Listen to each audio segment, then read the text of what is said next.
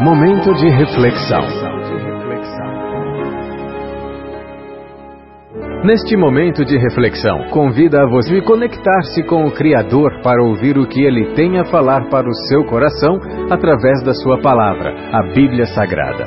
Toda boa semente deve cair em boa terra. Por essa razão, pare o que você está fazendo neste momento e ouça a mensagem de Deus.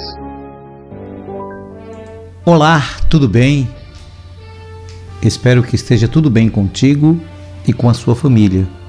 E que, embora tenha o estar tendo momentos turbulentos e nuvens negras pairem sobre você em forma de problemas e dificuldades, neste momento de isolamento social, vírus, pandemia, doença, saiba que tudo passa e que no final é semelhante a uma grande tempestade, que é assustadora, eu sei mas temos ventos, chuvas, raios, trovões, escuridão e até destruição de alguma coisa.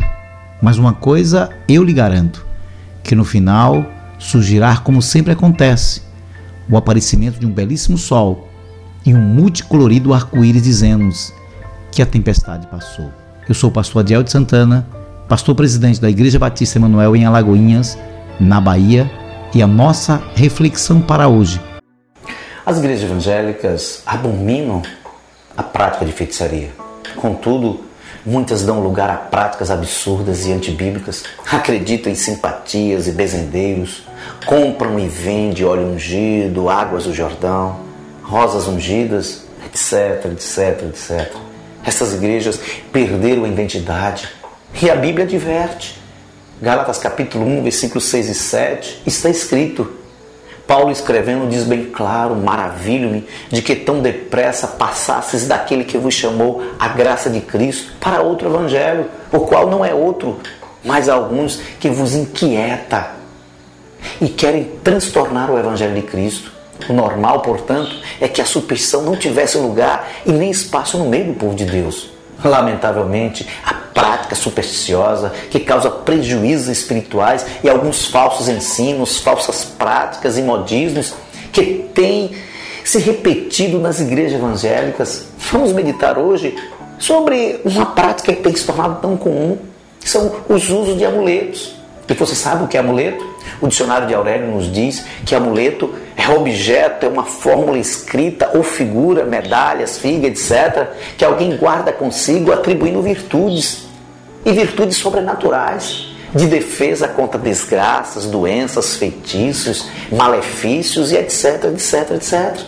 E também conhecido como talismã, objeto a que é atribuído um poder mágico, efetivo fora do comum. É comum associarmos esses objetos ao baixo espiritismo ou à prática animista de povos primitivos. Mas, lamentavelmente, há no meio do povo de Deus, apesar de condenado pelas Escrituras, quando você olha Levítico capítulo 20, versículo 27, a proibição é bem clara. Depois se repete em Deuteronômio capítulo 18, versículo 11. Muitos depositam sua confiança na eficácia de certos versículos bíblicos, exatamente do que no restante da Bíblia. Cite-se como exemplo o Salmo 91. Antes de dormir, muitos abrem a Bíblia nesse salmo, acreditando que os malfeitores e o diabo correrão. Esquece, porém, que não é o Salmo 91 que os livrará do mal, e sim o Deus do Salmo 91. O Deus que inspirou o salmista a escrever o Salmo 91. O salmista não escreveu aquele que habita no esconderijo do Salmo 91. Ou direi no Salmo 91. A promessa dirigida àqueles que habitam no esconderijo do Altíssimo e não aqueles que fazem raras visitas ao esconderijo. É Deus quem nos livrará, somente nele devemos depositar nossa confiança. Isso é o texto bíblico. Aquele que habita no esconderijo do Altíssimo, a sombra do Onipotente descansará. Que possamos aprender uns com os outros e com a palavra de Deus. Deus te abençoe com todas as sortes e bênçãos. Amém.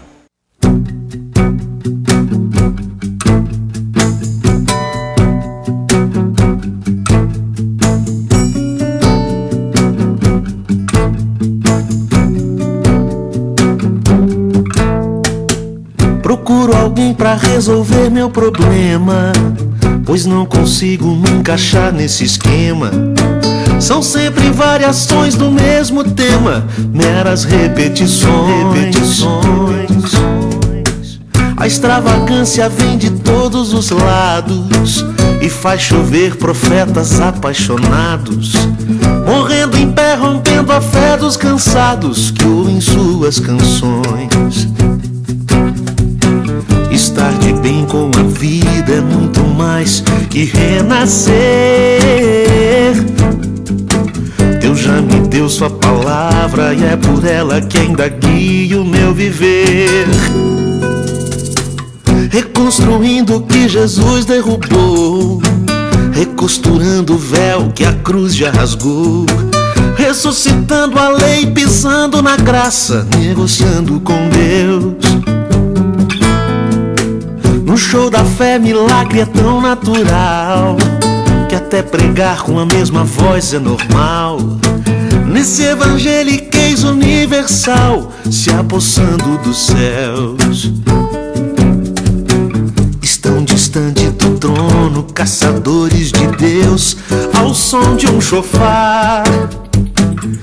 Mais um ídolo importado dita as regras para nos escravizar. É proibido pensar. É proibido pensar. É proibido pensar. É proibido pensar. É proibido pensar. Procuro alguém pra resolver é meu problema. Pensar, pois não consigo me encaixar é nesse esquema. Pensar. São sempre variações do mesmo é tema. É proibido pensar. Meras repetições. É proibido meras repetições. É proibido repetições. É proibido pensar. Repetições. É proibido pensar. Repetições, sons,